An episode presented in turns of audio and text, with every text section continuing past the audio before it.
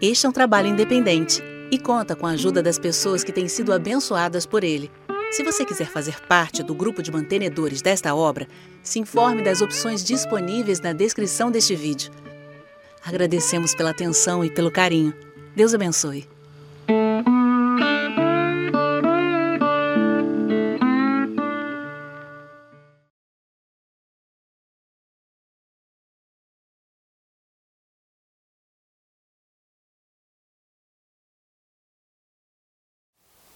Ok. Ontem à noite a gente começou falando aqui sobre é, a questão de Mateus capítulo 24, versículo 31, quando Jesus Cristo havia dito que depois da tribulação daqueles dias, ele haveria de voltar e ele enviaria os seus anjos com um grande, um grande clangor de trombeta e reuniria os escolhidos. E, infelizmente, muita gente pensa que essa passagem se refere ao arrebatamento da igreja, mas não é, tá, gente? Ele diz o seguinte: Logo em seguida da tribulação daqueles dias, o sol escurecerá, a lua não dará a sua claridade, as estrelas cairão do firmamento e os poderes dos céus serão abalados. Então aparecerá no céu o sinal do Filho do Homem. Todos os povos da terra se lamentarão e verão o Filho do Homem vindo sobre as nuvens do céu com poder e muita glória. E ele enviará os seus anjos com grande clangor de trombeta, os quais reunirão os seus escolhidos dos quatro ventos, de uma a outra extremidade do céu. Esse versículo é considerado como sendo o momento do arrebatamento por aqueles que acreditam que primeiro a igreja tem que passar pela tribulação e depois, no final da tribulação, se tiver sobrevivido, né, porque vai ser aquele morre, não morre, morre, não morre, ora não morre, e aí, no final da tribulação, quem tiver sobrevivido vai ser arrebatado. Claro que existem, claro que existem muitos problemas para essa interpretação. Entre eles está o fato de que não há sentido nesse tipo de arrebatamento, não numa condição como essa. Qual a utilidade, a função, o propósito de se retirar da terra em caráter emergencial? Porque é este sentimento que a palavra harpatsu, que é traduzida por arrebatados ou arrebatamento, por exemplo, em 1 Tessalonicenses 4, quando Paulo diz isso, nós os vivos, os que ficarmos, seremos arrebatados. Essa palavra, ela não é usada fora de um contexto emergencial ou de ação súbita, repentina. Ela não aparece na Bíblia apenas no contexto escatológico, falando que a igreja vai ser retirada da terra. Mas em outros lugares do Novo Testamento, essa palavra harpatsu, que é traduzida por arrebatamento, ou arrebatados, arrebatar, é a palavra que Paulo escolheu para falar sobre a retirada da igreja. E quando nós vemos essa mesma palavra em outros contextos diferentes, nós observamos que tem que ser uma ação que justifique esse caráter de urgência, essa ação repentina. Ela aparece em contextos positivos e aparece em contextos negativos. Ou seja, nós temos esta palavra sendo usada, por exemplo, por Jesus para falar sobre a ação do, do lobo quando ele ataca as ovelhas. Ele conta aquela parábola do mau pastor que vê vir o lobo e deixa, abandona as ovelhas e aí o lobo as arrebata e dispersa. Então, a palavra que aparece ali é a mesma palavra escatológica, harpatzo, que muita gente sabe e gosta de citar, porque aparece lá em 1 Tessalonicenses 4. Mas você observa que naquele momento quem está arrebatando é o lobo. Noutra ocasião, Jesus Cristo, falando sobre outra parábola, se eu não me engano, a parábola do semeador, ele diz que há um tipo de semente que é visada por Satanás, aquela que a pessoa, falando da palavra de Deus que é pregada, a pessoa ouve, não entende, e aí ele diz: Vem Satanás e arrebata do coração da pessoa que ouviu e não entendeu. Ele diz: Satanás vem e arrebata. É a mesma palavra arrebatos. Você observa que esses dois contextos que falam sobre o lobo que arrebata as ovelhas e sobre Satanás que arrebata a palavra, são contextos negativos. Então, a gente não pode pensar que a palavra em si é uma coisa boa. Claro que depende do contexto. Agora, quem arrebata? Se a gente é, observar no caso do texto onde a palavra aparece, quem está arrebatando, automaticamente a gente sabe qual o propósito daquele arrebatamento. Se quem arrebata é o lobo, é com certeza para despedaçar. Se quem arrebata é Satanás, coisa boa não é. Mas se quem arrebata é Jesus, com certeza, diferentemente do lobo que está tirando as ovelhas de um lugar bom para um lugar ruim, quando Jesus arrebata, é porque ele tira de um lugar ruim para um lugar bom. O arrebatar em si, o significado da palavra grega, que foi traduzida para a gente como arrebatar, arrebatados, e assim vai, significa isso. É uma ação repentina, súbita, em caráter de urgência. É algo emergencial. No contexto negativo, às vezes, a palavra inclusive é traduzida por saque, por roubo. Algo inesperado, súbito, repentino. Por que Jesus agiria desta forma em relação à igreja? se ele está voltando para a terra no final da tribulação. Em outras palavras, se o arrebatamento fosse no final da tribulação, como alguns querem, para que essa ação repentina, súbita, em caráter de urgência, exercida por Jesus Cristo? Afinal de contas, este seria o melhor momento da história humana, porque se Jesus está descendo, a Bíblia garante que ao descer ele matará o anticristo com o sopro da sua boca, prenderá Satanás por mil anos, e ele regerá as nações com o sete de ferro. Em outras palavras, a vinda de Jesus à terra cria uma situação favorável. Não há necessidade de uma ação emergencial em caráter de urgência. Não há por que ele tirar o povo da terra, ou pelo menos não faria sentido Paulo ter usado esta palavra para se referir a essa ação de Jesus, tirar a igreja da terra para se encontrar com ele nos ares. Se ele está descendo até o chão, se ele vai vir para estabelecer o seu reino, vai matar o anticristo e tudo mais, não há sentido em que ele leve as pessoas ao céu para descer novamente. Qual o propósito disso? Subir para descer? Algumas pessoas chamam isso de arrebatamento ioiô, né? É, é, é subir para o propósito seria subir para descer. Qual o sentido, gente, em que Jesus eleve a sua igreja até a camada de ozônio para descer novamente? É urubu agora que tem que subir para purificar e depois voltar? As pessoas dizem assim: não, é porque tem que transformar o corpo humano. Sobe para transformar o corpo corruptível em corpo incorruptível. Mas não é isso que as Escrituras ensinam. A Bíblia fala sobre uma ordem, mais precisamente Paulo, nos textos de 1 Tessalonicenses 4, do 13 ao 18, e em 1 Coríntios 15, do 50 em diante. Se você junta as informações que ele nos dá nos dois textos, você observa que ele diz o seguinte: há uma ordem. O que acontece é o seguinte: os mortos em Cristo ressuscitam primeiro, depois nós, os vivos, somos transformados, e ambos, mortos em Cristo e vivos em Cristo, são arrebatados ao encontro do Senhor dos ares. Então, na verdade, o corpo é transformado antes de subirmos ao céu. O corpo é transformado antes do arrebatamento em si. Então, não há uma necessidade de Jesus arrebatar a igreja para transformá-la. Porque a única razão que faz com que a igreja possa subir é porque o corpo já foi transformado. Assim como Cristo, que pôde subir atravessando todas as camadas atmosféricas, atravessando o primeiro céu, o segundo céu, o terceiro céu, ele foi além do firmamento. A Bíblia fala que ele chegou no terceiro céu, que é o lugar onde está o trono de Deus, flexionou os seus joelhos e assentou-se à direita da majestade nas alturas, que é onde ele vive hoje, à direita de Deus Pai Todo-Poderoso. Claro que para isso ele precisava ter primeiro um corpo novo. Ele não subiu para ter um corpo novo. Ele ressuscitou com um corpo novo e então subiu. A mesma coisa acontecerá com os cristãos. Primeiro surge o corpo novo de quem morreu, vai ser pela ressurreição, e quem estiver vivo por essa transformação milagrosa. Num abrir e fechar de olhos, num átomo, como diz a palavra original. Na, em algumas Bíblias é traduzido como num momento, mas é a palavra átomo. A expressão é essa mesmo, é num abrir e fechar de olhos, né? numa, numa fração de segundos o corpo é transformado e aí somos arrebatados para o encontro do Senhor e assim estaremos para sempre com Ele. Então, o objetivo do arrebatamento não, não é para transformar o corpo e não tem sentido Jesus arrebatar a igreja no final da tribulação. O que significa que o texto de Mateus 24, 31, que é muitas vezes usado por pós-tribulacionistas como fundamentação teórica do arrebatamento pós-tribulacional, ele não se encaixa no ensinamento neotestamentário do arrebatamento.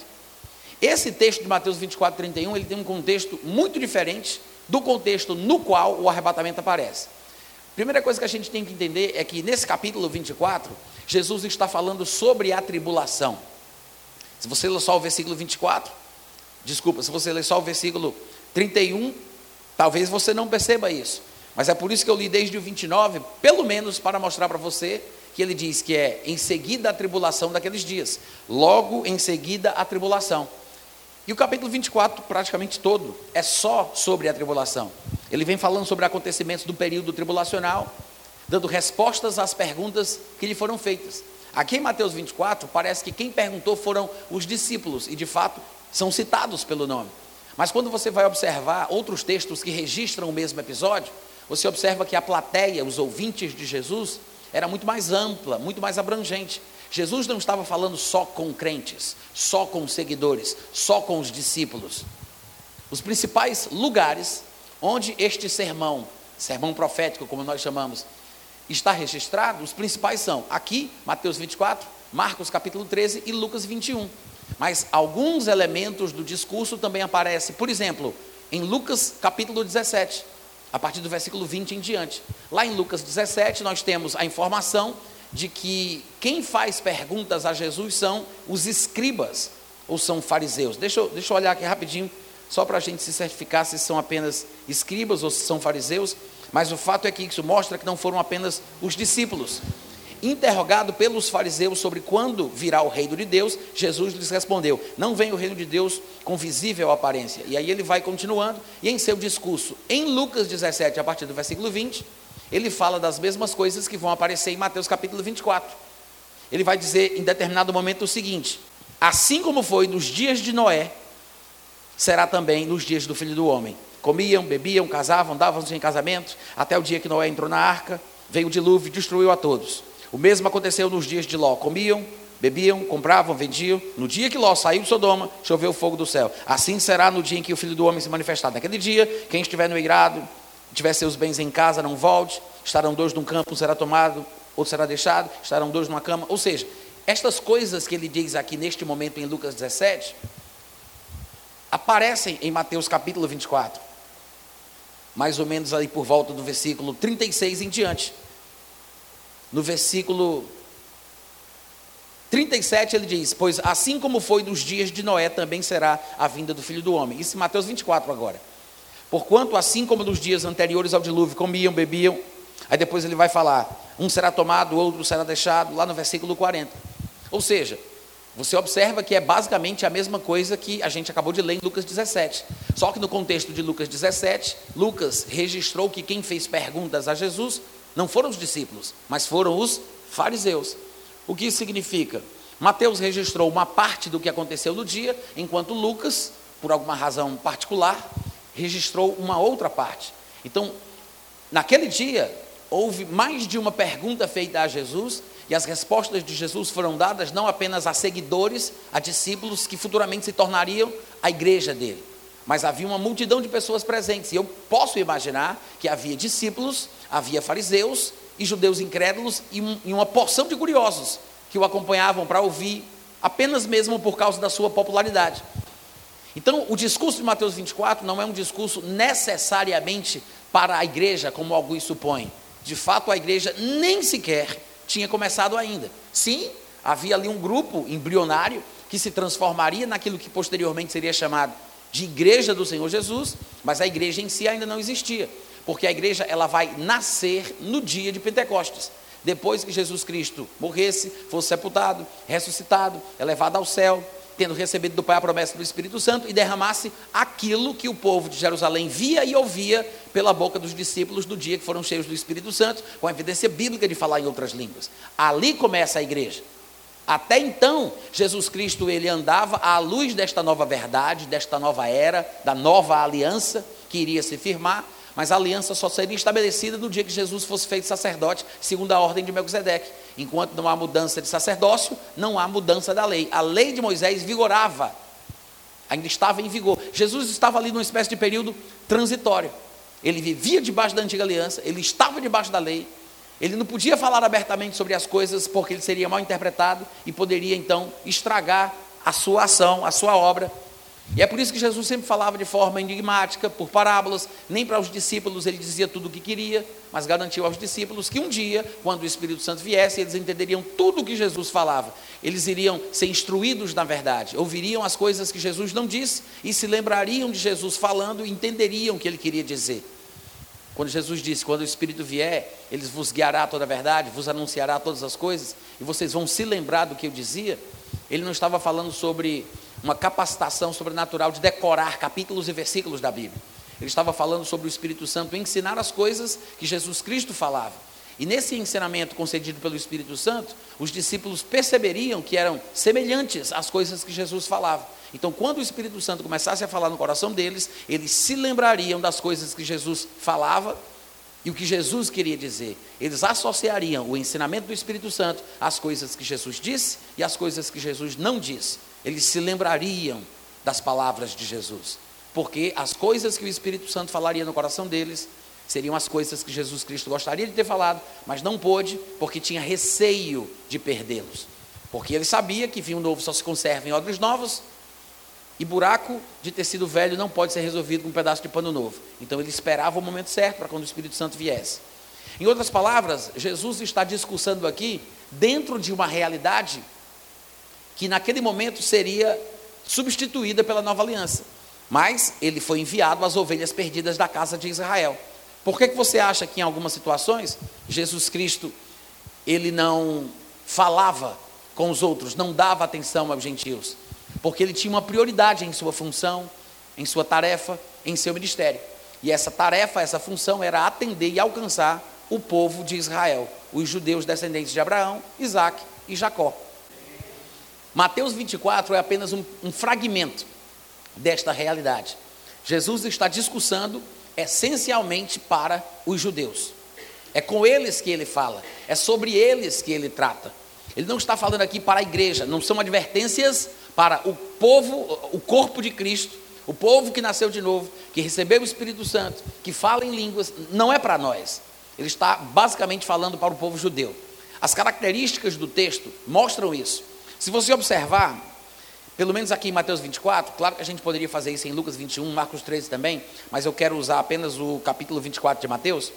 Você vai ver que a partir do versículo 4, a Bíblia diz que Jesus respondeu: Vede que ninguém vos engane, que ninguém vos engane, porque virão muitos em meu nome dizendo eu sou Cristo, e enganarão a muitos, e aí ele vai falar mais algumas questões, e até o versículo 14 ele praticamente resolve a questão, responde a pergunta. Ele faz uma abordagem geral aqui em Mateus 24, do versículo 4 ao versículo 14. E quando chega no versículo 14, ele diz: Será pregado este evangelho do reino por todo o mundo, para testemunho a todas as nações, então virá o fim. Quando ele diz então virá o fim, a gente entende que ele concluiu o assunto. Ele começou, desenvolveu e concluiu, então virá o fim. Só que a abordagem inicial dele, pelo menos como foi registrada aqui em Mateus 24, do 4 ao 14, a forma que foi registrada é uma abordagem inicial superficial. Ele não entra nos detalhes. Tanto é que no versículo seguinte ele decide voltar um pouco do tempo e faz uma recapitulação sobre um determinado momento, do qual ele não detalhou. Que é por isso que no versículo 15 ele diz: Quando depois virdes o abominável da desolação, do qual falou o profeta Daniel no lugar santo, aí diz: Quem estiver na Judéia, fuja. Mas ele não já chegou no fim da história, ele disse: Então virá o fim. Agora ele fala sobre um determinado momento que é muito importante no período tribulacional, que é exatamente quando o anticristo invade a terra de Israel e vai tocar o terror sobre os habitantes do país, os habitantes da nação. Vai ser um sofrimento como nunca houve nem jamais haverá para o povo judeu. Sim, o mundo também estará sendo punido, o mundo também estará sofrendo, mas a punição e o juízo de Deus do período tribulacional vem em primeiro lugar para o povo judeu, depois para o gentil. Tudo é sempre assim: a glória, a vida, a imortalidade, primeiro ao judeu, depois ao gentil. O juízo, a punição e a tribulação, primeiro ao judeu, depois ao gentil. Vocês estão me ouvindo? E por isso os judeus estão no começo da fila para a punição. Porque a quem muito é dado, deste muito será cobrado. E o fato dos judeus terem desprezado o Salvador da vida, rejeitado e matado Jesus, faz com que eles sejam ainda mais merecedores de tal punição divina. E este é um dos propósitos da tribulação: é destruir o poder do povo santo. E o significado é quebrantá-los para que eles abandonem essa arrogância, essa dureza de coração, essa soberba e finalmente se submetam à vontade de Deus. Porque o povo judeu, insistentemente ao longo da sua história, vem tentando estabelecer a sua própria justiça e não se submetem àquela que vem de Deus. A qual dos profetas os judeus não mataram? A qual daqueles homens que Deus enviou eles não perseguiram? É por isso que Jesus disse que Jerusalém é a cidade que mata os profetas e apedreja os que são enviados. Jesus, ele disse, eu vou ter que ir para Jerusalém, até porque não se espera que um profeta morra fora de Jerusalém. É muito forte, mas são declarações de judeus contra o seu próprio povo. Todas as indagações proféticas são declarações de judeus contra judeus. As acusações de Jesus para o seu próprio povo é judeu falando com judeus. As coisas fortes e duras que Paulo fala sobre os seus compatriotas é uma declaração de um judeu falando com os judeus. É uma questão interna. Então, nós que porventura sejamos gentios, estamos vendo isso de fora. Nós entendemos a situação, mas as críticas e as declarações pesadas que vemos na Bíblia são coisas ditas por judeus sobre o seu próprio povo judeu. Não são coisas que nós deveríamos fazer. Então, a gente não se gloria contra o povo judeu, porque o que a Bíblia ensina é que nós somos devedores a eles, porque nos tornamos em Cristo Jesus participantes dos valores espirituais dos judeus.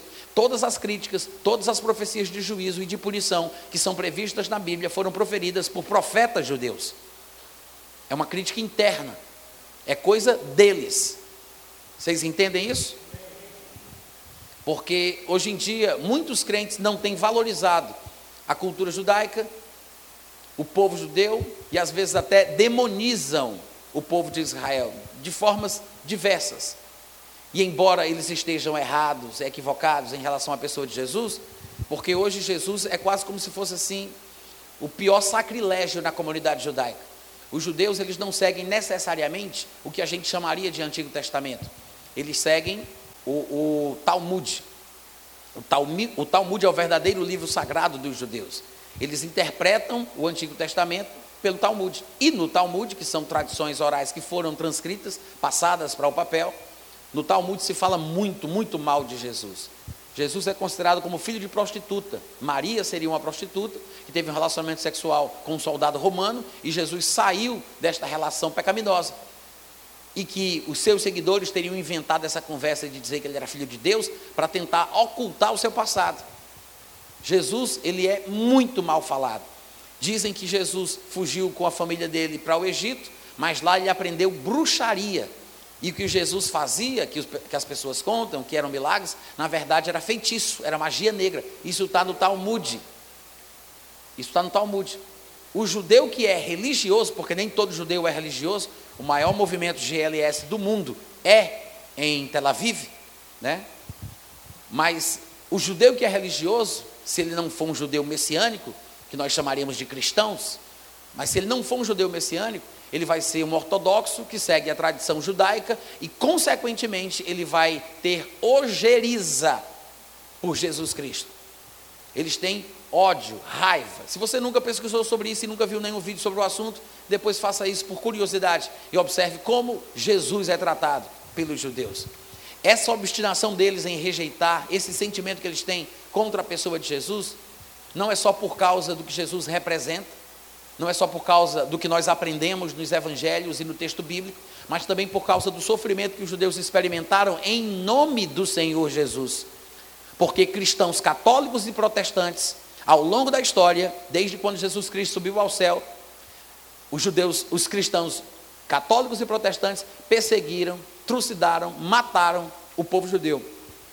Nas cruzadas, nas várias incursões das cruzadas, se eu não estiver enganado, foram oito cruzadas, desde quando começou até a última, os católicos mataram sempre que puderam os judeus que se, se colocavam no meio do caminho.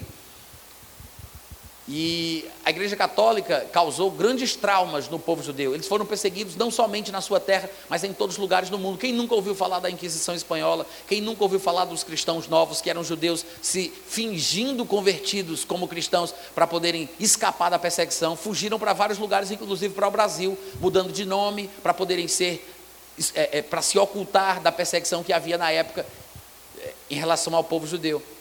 Talvez alguns de vocês não saibam, mas até mesmo Martinho Lutero, que é considerado uma espécie de herói da reforma protestante, ele tinha muito interesse de salvar os judeus, pregou muito para os judeus, mas os judeus simplesmente rechaçavam a sua pregação, e chegou um momento em que ele perdeu a paciência.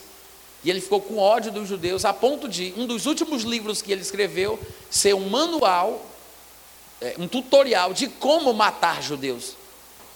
E esse livro hoje em dia é de domínio público, você encontra até na internet. Tem ele, inclusive, em português. Eu não sei dizer exatamente como é o nome, mas eu tenho esse livro no meu Telegram. Eu acho que é Dos Judeus e as Suas Mentiras, se eu não estiver enganado. Mas nesse livro ele fala sobre como boicotar os negócios dos judeus, sobre como trancar os judeus dentro das suas sinagogas e tocar fogo. E aí, alguns anos depois, vocês sabem que Martinho Lutero ele foi alemão. Alguns anos depois, vem da Áustria Adolf Hitler, que lê o livro de Martinho Lutero e acredita que isso está certo e começa a praticar o que, Martero, o, o que Martinho Lutero inspirou.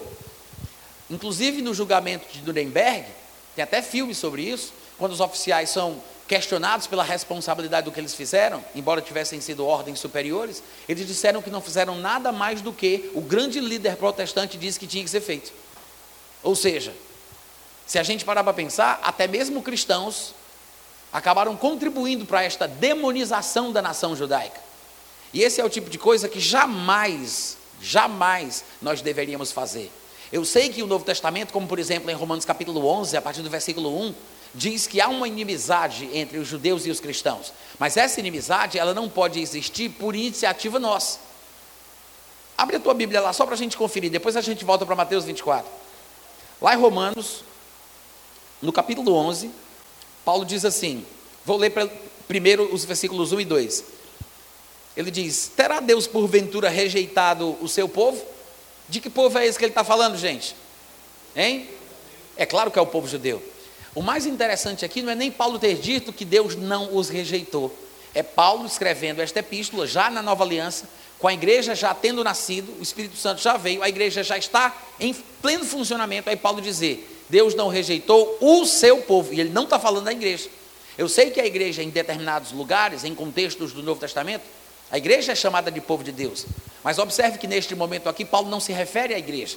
Ele está chamando de povo de Deus os judeus, em seu estado de incredulidade. Ou seja, a terminologia bíblica correta, inclusive, inclusive nas expressões do Novo Testamento, a, a terminologia bíblica correta em relação ao povo judeu é chamá-los de povo de Deus. E Paulo diz: Deus não rejeitou o seu povo. Ele não só diz que ele não rejeitou, como ele também diz que é o seu povo. Deus não rejeitou o seu povo, de, de modo nenhum, porque eu também sou israelita da descendência de Abraão, da tribo de Benjamim. Aí ele repete: Deus não rejeitou o seu povo a quem de antemão conheceu, ou vocês não sabem o que a Escritura se refere a respeito de Elias? Ele vai dar um exemplo, e mais na frente, no versículo 4, ele diz assim: Assim, pois, também agora no tempo de hoje, sobrevive um remanescente segundo a eleição da graça se é pela graça, não é pelas obras, do contrário, a graça já não é graça. O que diremos, pois? O que Israel busca, isso não conseguiu, mas a eleição o alcançou. E os mais foram endurecidos. O capítulo 11 inteiro trata desse tema, né? Inclusive, vocês devem se lembrar do que ele vai dizer lá nos versículos 21, 22 e 23 quando ele fala que alguns judeus foram cortados pela sua incredulidade, mas se não permanecerem na incredulidade serão inseridos novamente, porque Deus pode fazer isso. No versículo 14, ele fala sobre o seu trabalho na evangelização dos gentios, dizendo que ele se esforça desta forma para tentar causar ciúmes nos judeus, para de alguma forma salvar alguns deles. E quando chega mais lá na frente, no versículo 28, ele diz exatamente isso. Quanto ao evangelho, eles são inimigos por vossa causa por causa dos gentios, ele está dizendo. Porque os judeus não aceitavam que gentios que não se converteram, que não são prosélitos do judaísmo, que não guardam a lei de Moisés, que não se circuncidam, que não guardam o sábado, não seguem a regra dietética dos judeus. Então, os judeus não aceitavam isso. E aí ele fala: eles são inimigos do evangelho por vossa causa, porque os gentios foram aceitos do jeito que eram, sem ter que virar judeus, sem ter que se converter ao judaísmo. Então, os judeus eram inimigos do evangelho por causa dos gentios, quanto, porém, à eleição, eles eram amados por causa dos patriarcas. Observe que no mesmo versículo, Paulo os chama de inimigos e os chama de amados. O que me faz entender é que o conceito bíblico, a forma bíblica de nós tratarmos os judeus, considerarmos os judeus, é como inimigos amados. Inimigos porque eles nos perseguem, porque eles não nos aceitam, mas são amados porque nós fomos salvos pela salvação que vem dos judeus. Então não tem sentido, só para a gente concluir, já que estamos no livro de Romanos, observe mais para frente um pouquinho, no capítulo 15, lá pelo versículo 27, que ele vai dizer assim: Pareceu bem aos irmãos gentios recolherem uma oferta para enviar para os santos de Jerusalém, falando de judeus? Isto lhes pareceu bem? E mesmo lhes são devedores? Porque se os gentios têm sido participantes dos valores espirituais dos judeus, devem também servi-los com bens materiais. Então observe que Paulo diz claramente que os gentios que foram salvos por meio de um, de, do nome de Jesus, os gentios são devedores aos judeus, porque, afinal de contas, através da graça, se tornaram participantes destes valores espirituais dos judeus, que é o que nós experimentamos hoje através do Evangelho. Então, não tem porquê, não tem sentido um cristão demonizar os judeus, perseguir os judeus, maltratar os judeus, falar mal de judeus, ou como fez Martinho Lutero no final da sua vida, escrever livros sobre os judeus, de como boicotá-los, de como matá-los, de como persegui-los. Isso é diabólico, gente. Isso não é de Deus. E as, as críticas internas que encontramos na Bíblia são coisas que são feitas de judeus para judeus. Gentil não deveria jamais, mesmo um gentil convertido, né? Somos gentios, nascemos de novo, mas somos gentios crentes. Um gentil que crê em Jesus não deixa de ser gentil, por mais que ele agora seja membro do corpo de Cristo e constitua o que a Bíblia chama de igreja, ainda continuamos tecnicamente sendo gentios, a não ser que, claro, sejamos descendentes de Abraão, Isaac e Jacó. Um judeu crente é um judeu crente, um gentil crente é um gentil crente, mas não deixa de ser gentil, nem deixa de ser judeu. O gentil não vira judeu quando crê, tá? Muita gente se atrapalha com isso, mas não é isso que a Bíblia ensina. Então nós devemos ser, de fato, devedores aos judeus, ter a atitude correta, orar por eles, orar pela salvação do povo judeu. Sabemos que há uma previsão bíblica de um sofrimento inigualável que o mundo dos pecadores vai experimentar. Entre eles, no começo da fila, está justamente o povo judeu, porque a quem muito é dado, deste muito é cobrado. E Mateus 24 é apenas mais uma passagem que fala sobre este futuro sofrimento que o povo judeu há de experimentar. De fato, em Jeremias capítulo 30, versículo 7, ele chega a dizer que este momento, que será o que nós chamamos de tribulação, este momento será o tempo de angústia para Jacó. É assim que ele chama este período tribulacional, o tempo de angústia para Jacó. Por que para Jacó? Porque ele se refere aos descendentes de Jacó, o patriarca. Ele está falando dos sofrimentos do povo judeu. É justamente nesta época e neste período que a ficha deles vai cair. Eles vão perceber a besteira que fizeram pela pregação dos dois profetas que estarão atuando em Jerusalém, pela pregação e testemunho dos 144 mil judeus ungidos que são mencionados em Apocalipse capítulo 7, porque depois deste, desta separação destes 144 jovens castos judeus que serão testemunhas do Senhor Jesus, a Bíblia fala que depois destas coisas, João viu multidões de diversas nações, tribos, línguas e povos convertidas, sendo salvas. Então haverá muita salvação durante a tribulação. Será exatamente o momento em que se quebrantará o povo judeu. Aí a Bíblia diz em Daniel que quando se acabar a destruição do poder do povo santo, ou seja, quando eles se quebrantarem, quando amolecerem o coração, quando derem o braço a torcer, quando reconhecerem os seus erros, se arrependerem, confessarem Jesus como Senhor, aí Jesus Cristo vem do céu, mata o anticristo com o sopro da sua boca e estabelece o seu reino em Jerusalém será o, o, o período dourado, a era dourada, quando houver um judeu governando o mundo. Será o apogeu da história do povo judeu. Mas até lá, muitas águas ainda vão rolar. E o que Jesus diz em Mateus 24 é uma previsão desse período, tá? Ele não está falando necessariamente da igreja. Ele não está falando que a igreja vai ser perseguida, que a igreja vai ser maltratada. Ele está falando sobre o povo judeu. Eu disse para vocês há pouco tempo atrás que este sermão de Jesus, que está registrado aqui em Mateus 24, aparece também em outros lugares da Bíblia, mais especialmente em Lucas 21, Marcos 13 e fragmentos do discurso aparecem em outros lugares, como o que eu citei de Lucas 17. Mas só para você ter uma ideia, para exemplificar aqui para a gente o que Jesus está querendo dizer aqui neste contexto, dá uma olhadinha comigo, por gentileza, lá no capítulo 21 de Lucas, para a gente observar o que Jesus diz lá que não aparece aqui em Mateus 24. Mas lembre-se que trata do mesmo discurso e da mesma situação, do mesmo contexto. Eu vou ler só um trechinho. Vocês sabem que Lucas 21 basicamente é a mesma coisa. Você vai ver aí no versículo 7, o versículo dizendo: Mestre, quando sucederá isto? Que sinal haverá? de quando estas coisas estiverem para se cumprir. Aí Jesus começa a responder no versículo 8: Vede que não sejais enganados, fala, fala, a mesma coisinha que está lá em Mateus.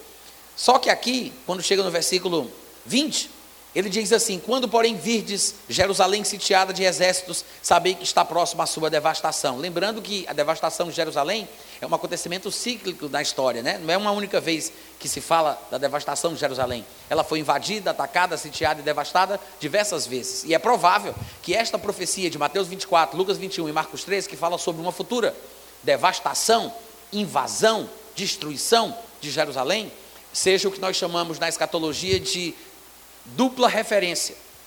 É uma profecia de dupla referência. Ou seja, é uma coisa que acontece em determinado tempo, mas que se repete uma segunda vez. Muitos textos do Antigo Testamento trazem esse elemento profético duplo. Às vezes, a dupla referência se refere a uma pessoa, a uma cidade ou a um evento. Vocês devem se lembrar do texto que fala de Tiro, por exemplo. Quando Isaías se refere a Tiro, ele diz: Tu estavas no Éden de Deus, como, como é, é, é, brilhavas, estrela da manhã. Ele fala de Tiro, mas na verdade a gente observa que existem elementos que são referentes a uma outra pessoa que não é Tiro, até porque Tiro nem estava no Éden. Mas ele diz Tiro, fala de Tiro, um rei que existiu na época do profeta. É uma profecia de, de duplo cumprimento. Lá em Daniel, capítulo 11, ele falando do anticristo, ele se refere a um rei que ele chama de rei do norte. Muitos estudiosos acreditam que ele está falando ali sobre a dinastia Seleucida, porque na época do Império Grego, Alexandre morreu e o seu império foi dividido pelos seus generais. Começou uma guerra entre os generais para ver quem ficaria com todo aquele império. Então, eles lutando entre si, os quatro generais mais famosos eram Cassandro, Lisímaco, Seleuco e Ptolomeu. Acabou que, no meio da guerra, dois deles foram eliminados e sobraram apenas dois. Um que ficou ao norte de Israel, sediado em Antioquia, e um que ficou ao sul de Israel, na terra do Egito. Seleuco e Ptolomeu morreram, mas os seus descendentes, ao longo de anos e anos, criaram uma grande dinastia, e cada um dominando o seu próprio império, ao norte e ao sul de Israel, e ficaram degladiando-se entre si. Então ficou a dinastia Seleucida ao norte, a dinastia Ptolomaica ao sul, e eles ficaram lutando, e Daniel parece estar falando exatamente sobre isso. Mas, ao mesmo tempo, o povo reconhece que ali tem uma profecia de duplo cumprimento, porque este rei do norte, embora pudesse ter se dirigido a um dos descendentes de Seleuco, mais precisamente Antíoco, o quarto Epifânio, como as pessoas gostam de associar, claramente é uma representação do anticristo. Então é muito comum profecias de duplo cumprimento. E é provável que Mateus 24 Lucas 21, esse sermão profético de Cristo, seja uma profecia de duplo cumprimento, falando sobre mais uma destruição de Jerusalém, como já havia acontecido alguns anos atrás, talvez uma das mais famosas seja quando Nabucodonosor, do Império Babilônico, invadiu Israel, destruiu Jerusalém, destruiu o templo e levou cativo os judeus. Mas aqui Jesus está falando mais uma vez sobre isso e ele diz que quando vocês virem Jerusalém sitiada de exércitos, sabeis que está próxima a sua devastação. Sabei que está próxima a sua devastação. Então os que estiverem na Judéia, fujam para os montes, os que se encontrarem dentro da cidade, retirem-se, e os que estiverem nos campos, não entrem nela, porque estes dias são de vingança. Claro, é uma vingança divina, para se cumprir tudo o que está escrito. Ai das que estiverem grávidas, Ai das que amamentarem naqueles dias, porque haverá grande aflição na terra e ira contra este povo. Ou seja, esse pequeno detalhe não foi falado lá em Mateus, mas se você tiver um pouco de atenção, você vai observar que Jesus está fazendo um discurso que tem um contexto tipicamente judaico. Ele fala: orem para que a vossa fuga não seja no sábado, não seja no inverno. Ele está falando sobre coisas que somente os judeus entenderiam. Porque quando o inverno é muito rigoroso na terra de Israel, neva tanto que eles não conseguem se locomover. As escolas fecham, os aeroportos fecham, eles não podem usar os carros. Como é que você vai fugir para salvar a própria vida no inverno rigoroso? Então ele diz: orem para que não seja no inverno. Ele não está falando de uma perseguição mundial, porque nem em todo lugar no mundo o inverno influencia tanto na fuga. Então, ao falar da fuga dos judeus ou da Judéia, para sair de lá, para salvar a própria pele, ele diz: orem para que não seja no inverno e que não seja num dia de sábado. Porque em dia de sábado, o judeu só pode caminhar ou correr um quilômetro. A jornada de um sábado não é nada mais, nada menos do que um quilômetro. Então Jesus está falando especificamente sobre a fuga que os judeus terão que empreender. E agora, em Lucas 21, isso fica mais claro. Ele diz: porque esse tempo vai ser um tempo de angústia e vai haver muita ira contra este povo. Que povo é esse que ele está falando? É o povo da igreja? Hein, gente? Claro que não. Aí você vai me dizer, mas Natan, Lucas, Mateus, os evangelhos, não são descrições de realidades da nova aliança? Nem sempre, tá, gente? E às vezes isso é uma pegadinha, né? Porque, na verdade, a nova aliança só começa depois que Jesus ressuscita, quando ele é feito sacerdote da ordem de Melquisedeque, e em Hebreus 7,12 diz que quando há mudança do sacerdócio, a mudança da lei. Então, só houve a mudança para uma aliança nova quando Jesus ressuscitou. Esses textos de Mateus 24, Lucas 21, que registram as pregações que Jesus fez antes da nova aliança começar, são textos que registram o período da antiga aliança. Então, tudo o que está nos evangelhos são registros da atuação ministerial de Jesus debaixo da velha aliança. É por isso que às vezes a gente não entende Jesus Cristo rejeitando a súplica de gentios. E Jesus dizendo que não veio senão para as ovelhas perdidas da casa de Israel. E quando ele envia os discípulos de dois em dois, ele diz: vão apenas para o povo judeu. Porque ele tinha uma tarefa e uma missão a cumprir, havia um propósito na sua vinda, no seu discurso, na sua pregação. Claro que a palavra deveria se espalhar por todo o mundo e salvar a todos os homens.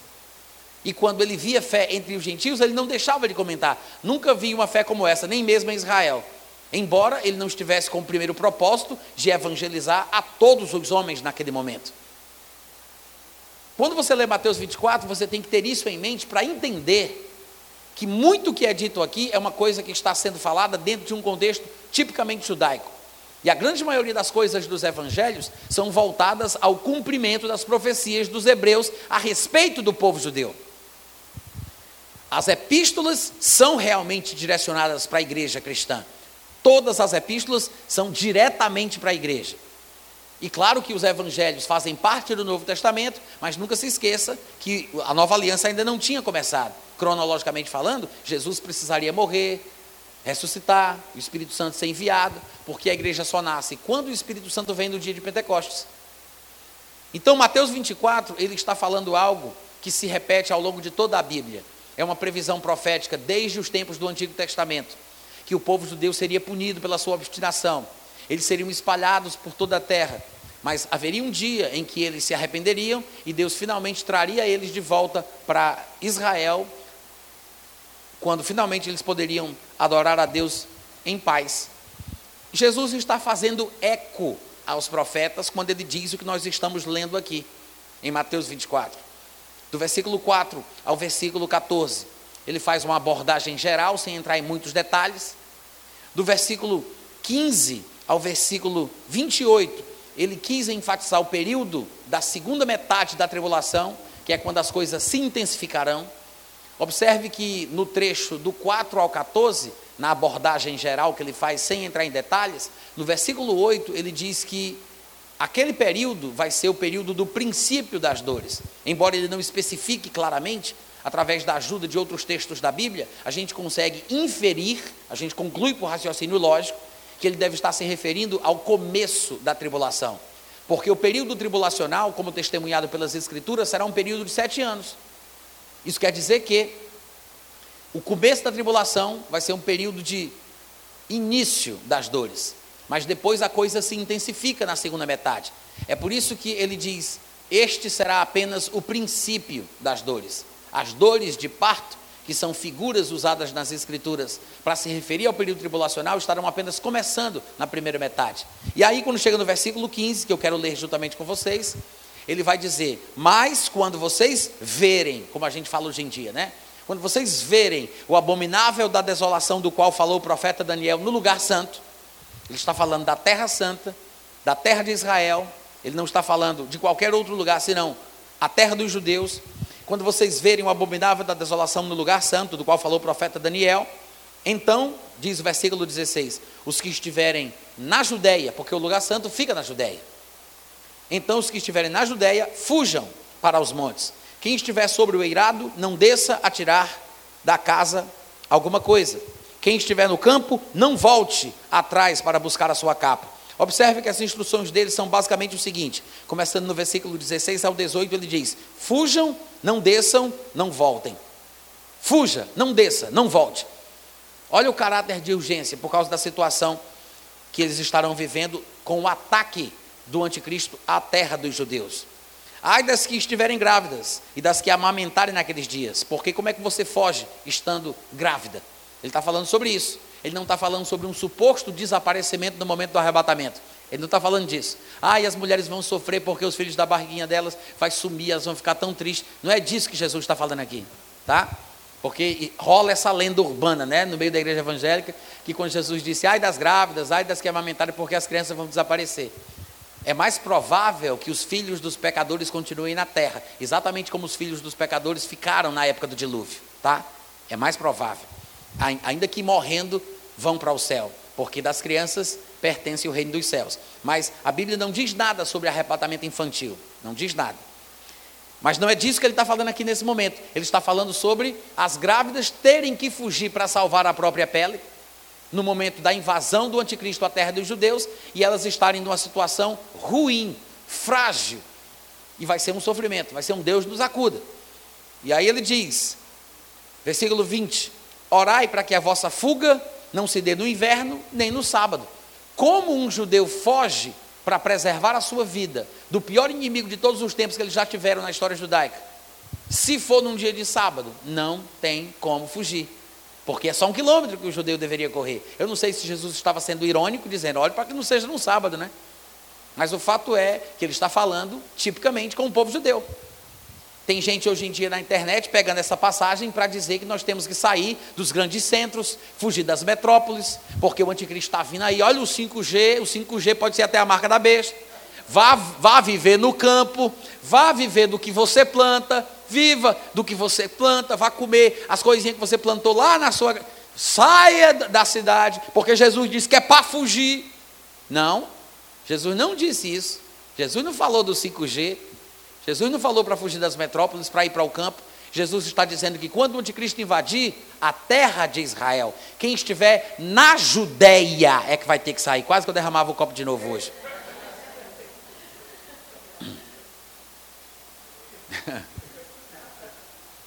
Chega meu coração a bater mais forte.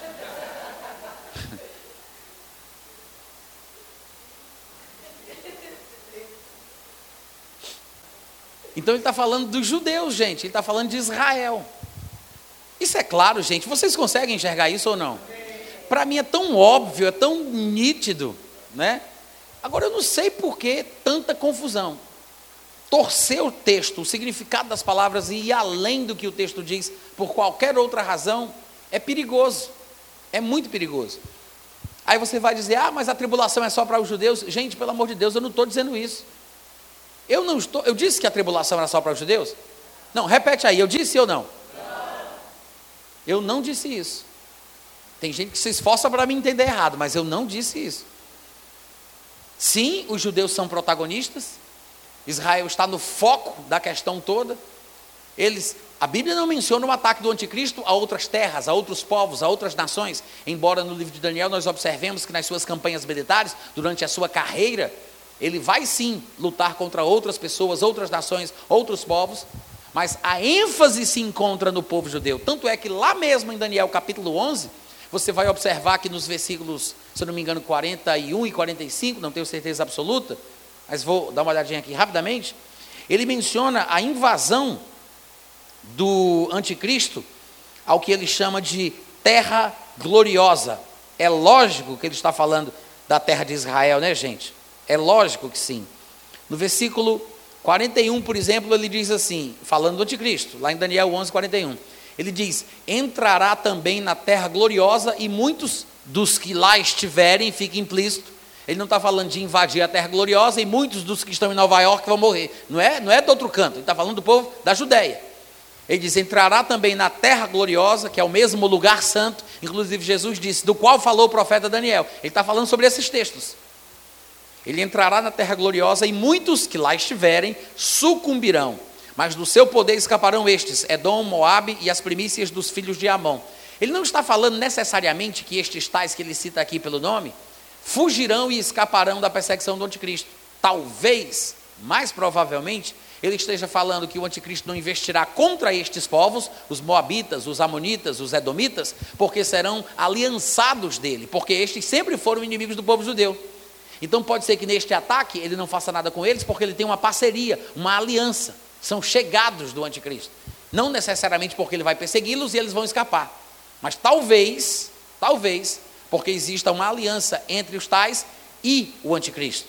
Mas aí ele fala no versículo 42 que ele estenderá a mão também contra as terras, e a terra do Egito não escapará. Ele vai falar mais algumas coisinhas aqui. Lá no versículo 45, ele diz o seguinte: armará as suas tendas palacianas, ou o seu acampamento militar, como nós falamos hoje em dia, entre os mares. Algumas versões dizem o Mar Grande, que é uma referência ao mar Mediterrâneo. Como é que está aí? Mar Grande ou mares? Mas é, mar, é o mar Mediterrâneo. Contra o glorioso Monte Santo, que é o mesmo monte do templo, como nós chamamos que Daniel se refere a ele como Monte Santo. Ou seja, ele vai estacionar o seu acampamento militar entre o mar Mediterrâneo e o Monte Talvez seja nesse momento em que ele ousa invadir o templo de Deus que estará reconstruído, e Paulo afirma que ele se sentará no santuário como se fosse o próprio Deus. Talvez seja nesse momento, depois que ele houver invadido a terra de Israel, depois que ele houver estacionado o seu acampamento exatamente ali pertinho do templo, e aí ele sobe lá, entra e profana o santuário judeu. E diz que num determinado momento chegará ao seu fim e não haverá quem o socorra. Mas isso demonstra que essa invasão ela já está prevista. Jesus não está falando nenhuma novidade. É apenas mais um profeta falando mais uma vez sobre a mesma coisa. Ele está falando sobre o futuro ataque final do povo judeu, que o povo judeu vai sofrer. Será que não ficou bastante claro o que vimos em Lucas capítulo 21? Porque é tempo de vingança para se cumprir tudo o que está escrito, e haverá na terra grande ira contra este povo. A ira do anticristo ou dos pagãos que o seguirem contra o povo judeu não é ocasional e aleatória é uma ação divinamente inspirada. É a vara da ira de Deus caindo sobre os rebeldes do seu povo. É a vara da ira de Deus. Então, voltando para Mateus capítulo 24, no versículo 20, ele diz: Orem para que a vossa fuga não seja no inverno, nem no sábado, porque nesse tempo haverá grande tribulação, como desde o princípio do mundo até agora não tem havido, e nem haverá jamais não tivessem aqueles dias sido abreviados, ninguém seria salvo, mas por causa dos escolhidos, tais dias serão abreviados. Quem são os escolhidos? É a primeira vez que ele cita o termo em Mateus capítulo 24. O termo vai se repetir no versículo 24, desculpa, versículo 22, né? É a primeira vez que ele cita o termo no versículo 22, mas vai se repetir no versículo 24 e depois no versículo 31. Por três vezes ele se refere aos tais escolhidos: 21, 22 22, 24 e 31. Ele não está falando da igreja do Senhor Jesus. Embora no Novo Testamento, nas epístolas, os crentes em Cristo sejam chamados de eleitos também, como o contexto aqui é predominantemente judaico, eu acho que isso ficou muito claro.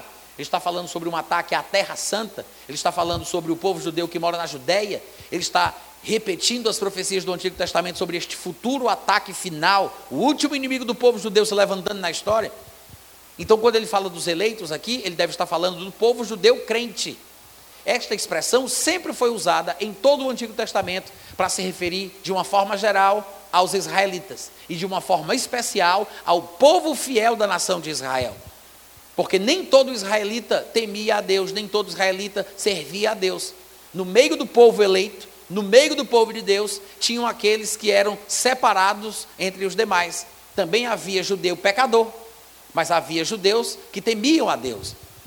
Os judeus são chamados de forma geral de povo eleito, os eleitos são eles, mas dentro do povo judeu tem aqueles que são separados por Deus, que são escolhidos, que também são chamados de povo eleito.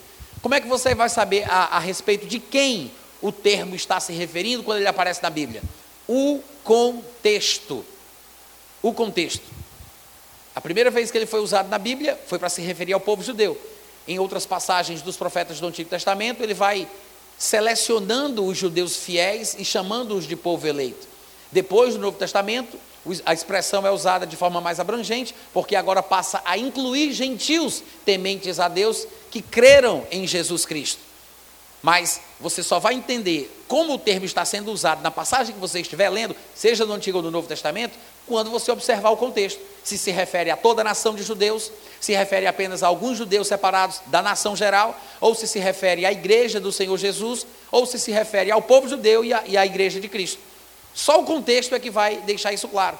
Como o contexto aqui é tipicamente judaico, é muito mais provável, e muita gente às vezes acha que eu estou é, me baseando em minha própria opinião, porque eu digo, eu acho, eu penso, é mais provável.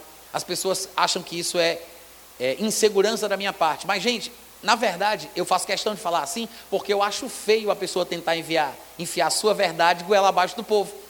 Porque eu poderia dizer, é assim, Deus está falando. Claro, eu poderia fazer isso. Mas, quando você diz, Deus disse isso, você não deixa as pessoas pensarem por si mesmas. As pessoas são capazes de analisar por si mesmas e chegarem a uma conclusão lógica. Então, eu acho que às vezes a gente tenta impor aquilo que a gente acredita de uma forma intransigente e a gente não percebe que, por mais que pareça ousadia, em nome de Deus, em nome do Espírito Santo, em nome de Jesus, nós estamos, na verdade, é, impedindo as pessoas de terem a liberdade de pensar e chegar a essa conclusão. A gente impõe a verdade goela abaixo. Então, quando eu digo é mais provável, não é porque eu não tenha convicção, não é porque não, há, não haja textos suficientes para comprovar a afirmação. É porque eu sei que alguns dos meus irmãos, e talvez alguns de vocês que estão aqui, ou destes que estão me ouvindo agora pela internet, provavelmente alguns de vocês não concordam. Vocês acham que eu estou errado. Vocês têm certeza que essa não é a interpretação bíblica correta. Então, para não ficar nessa briga de é, meu Deus é que está certo e o seu está errado, porque Deus disse isso, mas o seu Deus disse outra coisa, então, eu prefiro deixar a coisa mais simples e dizer, no meu ponto de vista, no meu entendimento, é mais provável, eu penso que, entendo que, apenas para manter o diálogo aberto. Porque eu sei que existem outras interpretações. Eu sei que tem irmãos pós-tribulacionistas que não acreditam nisso. Eu sei que tem gente que não vê aquilo que eu estou compartilhando com vocês aqui hoje pela manhã. Amém, gente? Eu não consigo ver de outra forma. Claro que eu entendo a razão pela qual o povo pensa assim. Mas às vezes é falta desta percepção de que as características do texto, que são judaicas, determinam que as declarações são tipicamente judaicas e que ele deve estar falando do povo judeu. Afinal de contas, eu acho que isso ficou explícito em Lucas capítulo 21. Perseguição e ira contra este povo para se cumprir tudo o que foi dito pelos profetas. É o momento da vingança. A vingança de Deus, a ira de Deus, que é a característica do período tribulacional. Amém, gente? Aí ele diz, versículo 22, que se aqueles dias não tivessem sido abreviados, ninguém seria salvo, mas por causa dos escolhidos.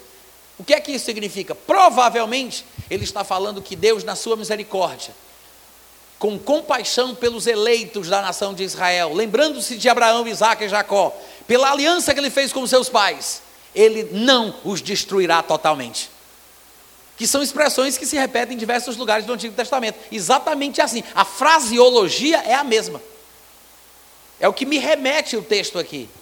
E aí ele continua falando: Então, se alguém vos disser, eis aqui o Cristo, ei-lo ali, não acrediteis porque surgirão falsos cristos, falsos profetas, operando até grandes sinais e prodígios para enganar, se possível, os próprios eleitos. Você acha que um falso profeta engana um filho de Deus que nasceu de novo e tem o Espírito Santo? Crente dizimista, falador de língua. Ele não está falando da igreja do Senhor Jesus. Ele não está falando deste povo que nasceu de novo, recebeu o Espírito Santo e tem Deus brilhando lá dentro. A aplicação do termo eleitos aqui não se refere ao conceito neotestamentário do que acontece com os cristãos da nova aliança, seja judeu ou gentil, porque se é judeu crente em Cristo, é da igreja.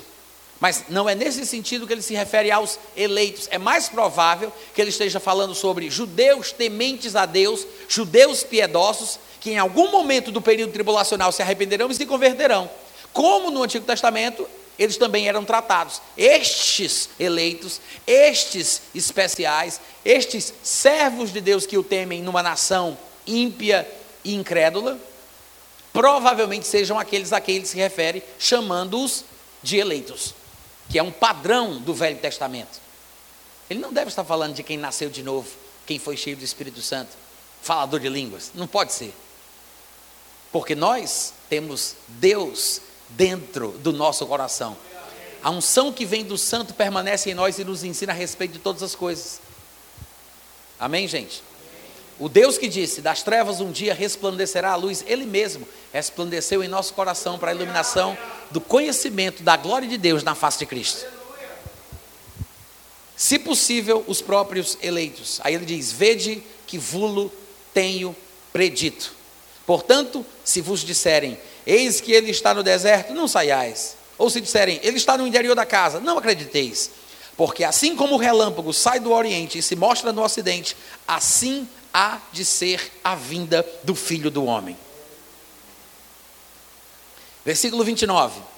Logo em seguida a tribulação daqueles dias, o sol escurecerá, a lua não dará a sua claridade, as estrelas cairão do firmamento e os poderes dos céus serão abalados. Eita glória! Gente, vocês pararam para pensar como vai ser a desgraça feia? Hein? Ele não está falando de eclipses, não. Ele não está falando desse negócio, ah, a lua ficou na frente do sol, como diz os bestas, né? Ah, é um eclipse. Não é um eclipse. Eu fiquei vendo, vocês lembram das tais das luas de sangue? Vocês lembram disso, né? E muita gente falando, é o sinal do apocalipse. É o sinal, porque a lua é vermelha como o sangue está lá em Apocalipse 6, do versículo 12 em diante. Eu vou dizer uma coisa para você: no dia que o que está escrito em Apocalipse capítulo 6, do versículo 12 em diante, que a lua ficar vermelha como sangue, o sol preto, as, as estrelas começaram a cair do céu pela terra, ninguém vai colocar a cadeirinha na varanda para tirar foto para postar no Instagram. Ninguém. Muito pelo contrário. As pessoas vão correr desesperadamente tentando salvar as suas vidas. Lá em Apocalipse 6, que é um, um reflexo do que ele está tá dizendo aqui, que é uma coisa que aparece inclusive também no Antigo Testamento, fala-se que as pessoas fugirão para lugares ermos, remotos, irão para cavernas e tentarão se esconder da face do Cordeiro e do, e do Deus Todo-Poderoso, porque chegou o momento da ira deles. Eles dirão: caiam sobre nós, falando aos penhascos, aos rochedos, caiam sobre nós, esconda-nos da face do Todo-Poderoso, esconda-nos da face do Cordeiro. Ou seja, eles estarão apavorados. Gente, você não tem ideia. Eu, pronto, eu vou dar um exemplo agora bem prático. Vocês lembram da profecia de três dias e três noites de escuridão? Quem lembra? Quem lembra aqui? Vocês lembram do desespero dos evangélicos por causa daquela profecia? Hein? A mulher falando, vai ter três dias de, de três noites de escuridão. Aí o povo desesperado, o pessoal me mandando perguntas, eu fiquei pensando, meu Deus do céu, três dias de noite, de, de escuridão, de trevas. Agora imagina, o sol ficar preto. Sabe quando é que o sol fica preto? É depois que ele tiver aparecido. Não é durante a noite, não. É quando ele estiver sendo visto. Isso quer dizer que vai ficar escuro de dia e escuro de noite, porque a lua também não vai brilhar e as estrelas vão estar caindo pela terra. Lá em Apocalipse, capítulos, eu não sei se, não, é 16 ou é 7, eu não vou lembrar agora, mas quando ele está relatando os flagelos que se seguirão, por exemplo, as taças ou algumas trombetas, em alguns momentos ele vai dizer que a terça parte do mar vai virar sangue, ele vai dizer que a terça parte das embarcações vai ser destruída, ele diz que a terça parte dos animais vai morrer, a terça parte dos homens vai ser destruída. E aí ele diz que vão cair pedras do céu, pedras do céu, que ele fala do tamanho de, do peso de, eu não me lembro agora se é, eu não me lembro agora se é um talento que ele fala, ele cita inclusive o tamanho da pedra, o peso que ela tem. Quando você vai conferir na história, dependendo do talento, se fosse romano ou grego, é de 20 a 32 quilos. Pedras caindo do céu. Imagina, tudo escuro, tudo escuro, por dias e dias e dias. Porque a gente não sabe exatamente por quanto tempo isso vai acontecer. E lá em Apocalipse se fala que depois que o sol quebrar e ficar preto, a Bíblia diz que uma terça parte dele não funciona mais. E vai ficar aquela escuridão, aquele breu, durante, eu não sei se serão sete anos assim. Eu não sei exatamente quanto tempo, mas não vai ser só três dias e três noites.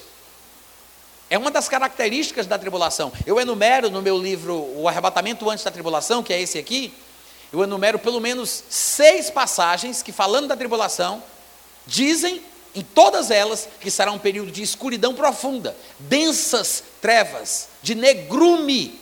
As expressões usadas, elas demonstram a característica da negridão daquele período. É um período de escuridão mesmo, física, literal, não apenas de pavor, de terror, de angústia, como a palavra pode significar no seu sentido figurativo, né? Ah, eu estou vivendo um período de trevas. Não é só isso, não. É treva mesmo. Trevas de verdade porque o sol vai ficar preto, a lua encarnada como sangue, as estrelas não darão a sua luz e cairão do céu pela terra.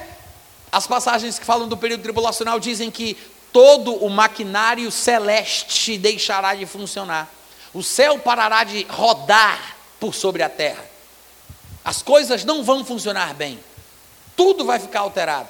A Bíblia diz, Jesus Cristo disse, que alguns homens desmaiarão pelo terror pavor da expectativa do que está para acontecer com o mundo. 35 quilos. Granizo ou pedras de 35 quilos. Tá? Agora veja bem.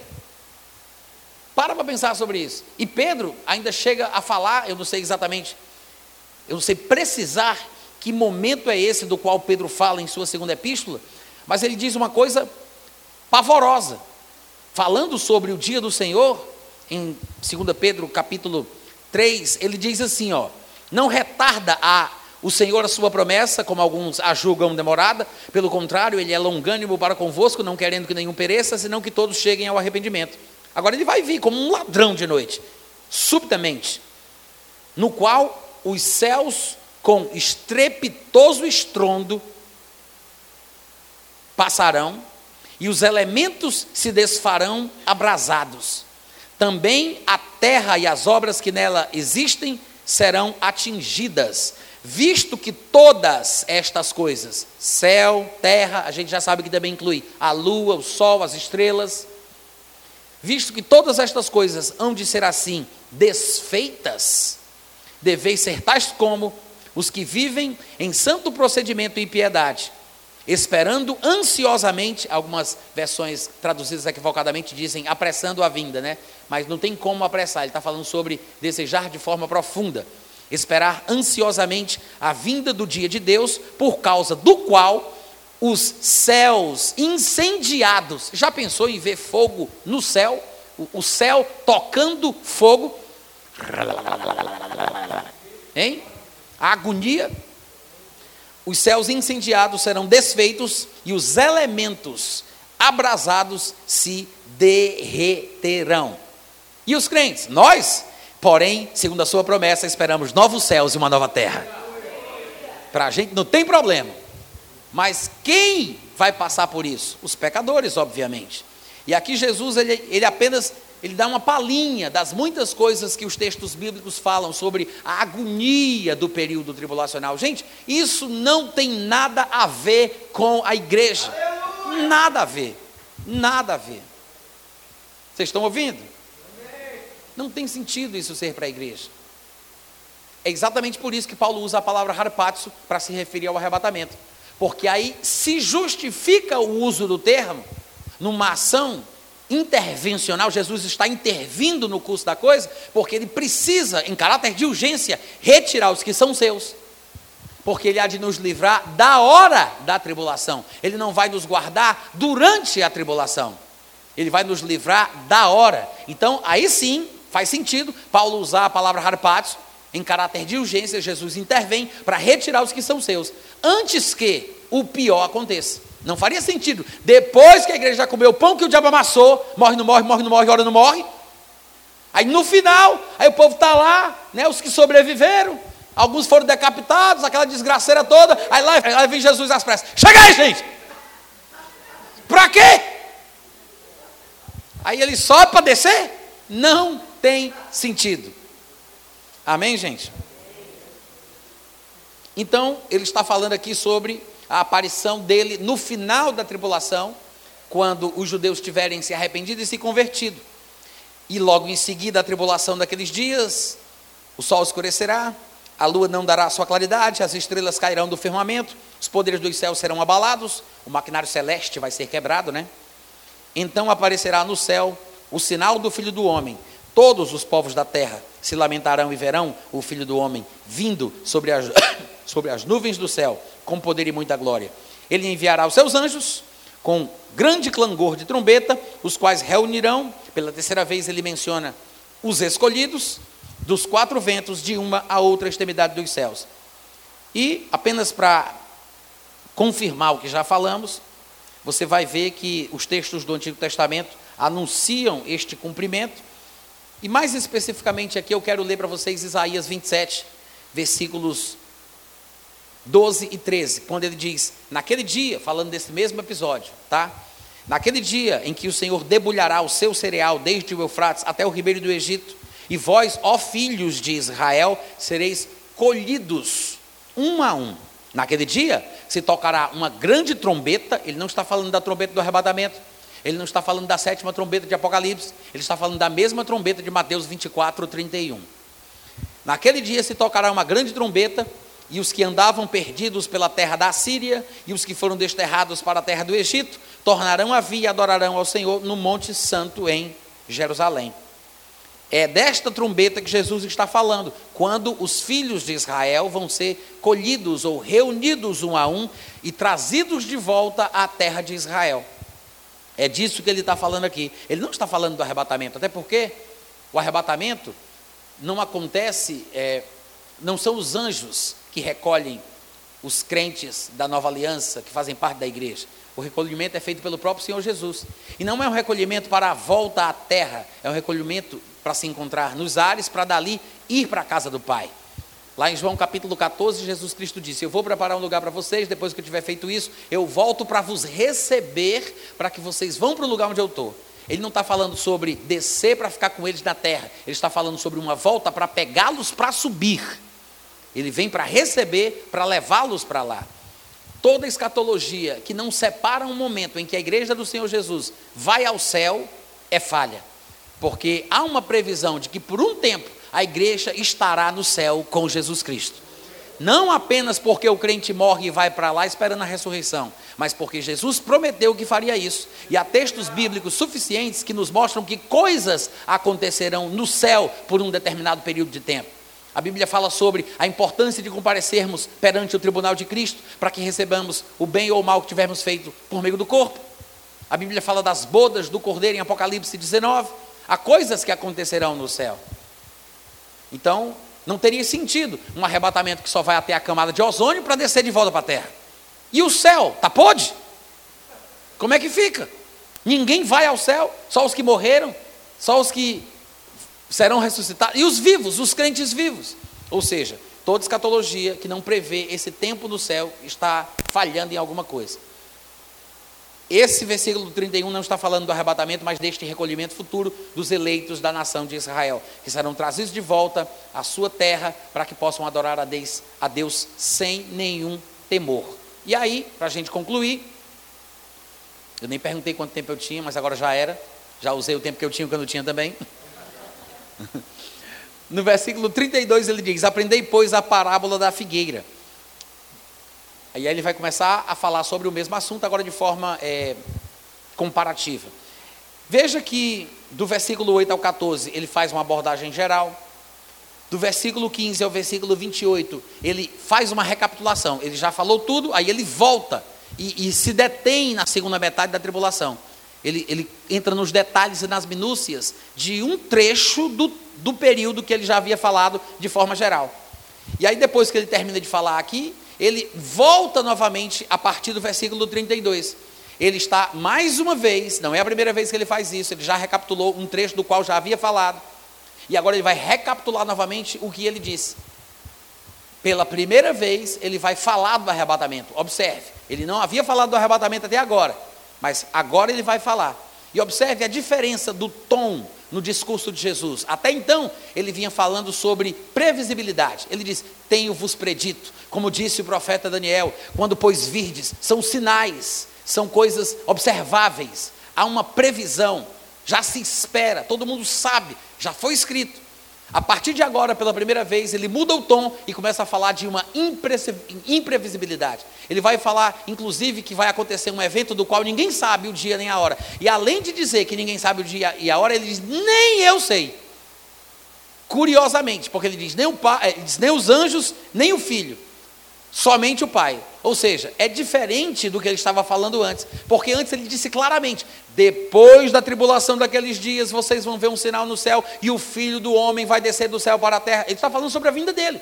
Ele sabe o que ele está querendo dizer com isso. Vai ser exatamente depois do período tribulacional. Ele menciona a tribulação citada por Daniel, que é um período de sete anos. Depois ele menciona o período da grande tribulação, que é a segunda metade de sofrimento mais intenso. E ele diz que no final de tudo isso, ele volta. Aí ele começa a falar agora no versículo 32 e ele diz: Nem eu sei quando é que vai ser. Ele está falando do mesmo acontecimento? É claro que não. É claro que não. Ele está falando de alguma outra coisa, que embora esteja associado ali, parede com parede, com o que ele acabou de falar, é outra coisa, porque ele muda o tom, ele muda o discurso. Ele vinha falando daqueles dias e agora ele vai falar sobre aquele dia no singular. E pela primeira vez ele vai comparar o acontecimento com Noé, e a gente sabe por Lucas 17 que Ló também exemplifica o mesmo acontecimento. Ou seja, não teria caído o dilúvio sobre o mundo se Noé não estivesse pronto para ser elevado acima das águas do dilúvio. Deus não teria derramado fogo sobre Sodoma e Gomorra se Ló não tivesse sido tirado do caminho.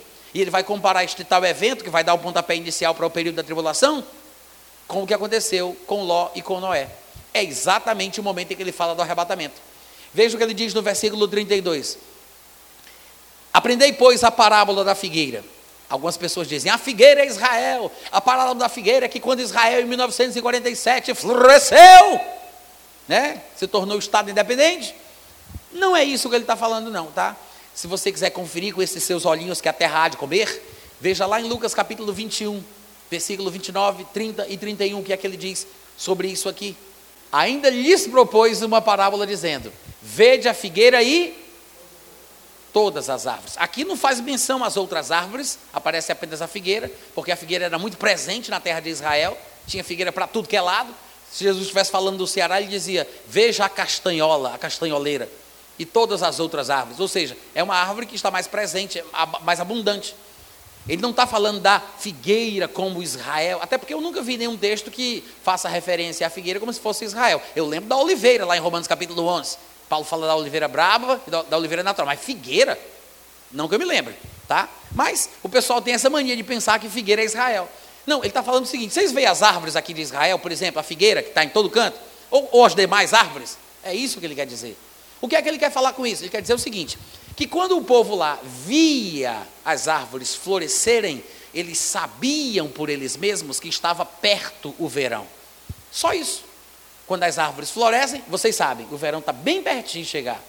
Aí ele diz, no versículo 33, assim também vocês, quando vocês verem estas coisas, que ele acabou de falar nos versículos anteriores, sabei que está próximo às portas. O que está próximo? Bota aí o versículo 31 de Lucas 21.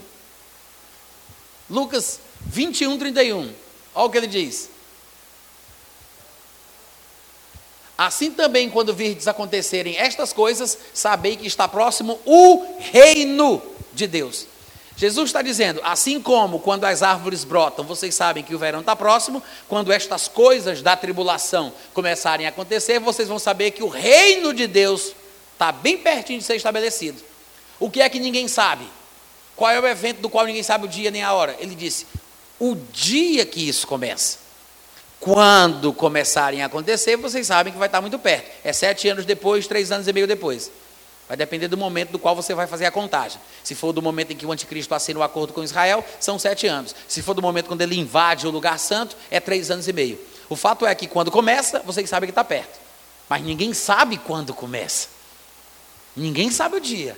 Ninguém sabe a hora. É por isso que ele diz: Em verdade vos digo que não passará esta geração sem que tudo isto aconteça. A palavra geração pode significar os meus contemporâneos, os descendentes de um progenitor, e pode significar nação, raça, povo, etnia. É mais provável que ele esteja falando aqui sobre o povo judeu, tá? E não sobre esta geração que viveu com Jesus naquela época, ou desta geração do futuro que verá a figueira florescer. Não é disso que ele está falando. Ele está falando que o povo judeu, ao qual se destinam as profecias, que ele mencionou aqui parcialmente, este povo judeu não será eliminado da terra, eles não serão aniquilados, não haveria qualquer tipo de genocídio que exterminasse todos os judeus do mundo eles veriam tudo o que foi falado sobre eles acontecer, bom e ruim. Então, não passará este povo, basicamente é isso que Jesus está falando, esta geração, não passará este povo sem que tudo isto aconteça. Passará o céu e a terra, porém as minhas palavras não passarão. Mas a respeito daquele dia que começa o brotamento das árvores, daquele dia que começam a acontecer essas coisas da tribulação, ninguém sabe. Mas a respeito daquele dia e hora, ninguém sabe, nem os anjos dos céus, nem o filho, senão o Pai. Claro que ele não está falando sobre a sua vinda depois da tribulação, porque ele já havia comentado sobre isso, então ele sabe exatamente quando seria. Ele está falando sobre outro momento, que é este marco inicial da tribulação, que provavelmente seja o arrebatamento, pelo que ele vai dizer aqui. Aí ele diz: Pois assim como foi nos dias de Noé, também será a vinda do filho do homem. Porquanto, assim como nos dias anteriores ao dilúvio, comiam, bebiam, casavam, davam-se casamento, até o dia que Noé entrou na arca, e não perceberam, senão quando veio o dilúvio e destruiu, ou levou, dizem algumas versões, a todos. Assim será também a vinda do filho do homem. Os pecadores foram surpreendidos, Noé estava preparado. Aí ele diz: então estarão dois no campo, um será tomado, deixado o outro.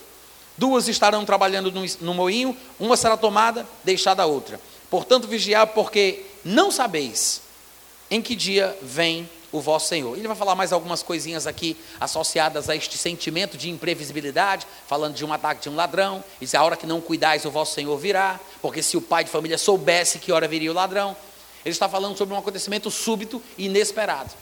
Claro que ele se refere, dentro do contexto, ao início da tribulação, mas observe que, pela sua forma de falar sobre isso, há algo que impede a tribulação de começar. E somente depois disto é que ela pode ter o seu início. Porque, afinal de contas, ele compara este momento com o que aconteceu na época de Noé. E nós sabemos que ele também exemplifica com o que aconteceu com Ló.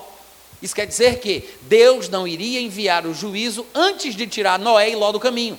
Da mesma forma, Ainda que o povo do mundo tenha sido pego de surpresa, Noé não foi, Ló não foi. Nós também, irmãos, quando estivermos no momento certo, preparado por Deus, seremos retirados deste mundo para dar lugar para a manifestação plena da ira de Deus na terra. Judeus crentes em Cristo serão arrebatados, juntamente com gentios crentes em Cristo, que também constituem a igreja do Senhor Jesus, tá? O arrebatamento, ele é antes da tribulação, e tudo indica que o texto aqui está falando sobre isso. Esse trecho, do versículo 32 ao 44, é o momento em que Jesus, pela primeira vez, fala do arrebatamento, ainda que de forma enigmática.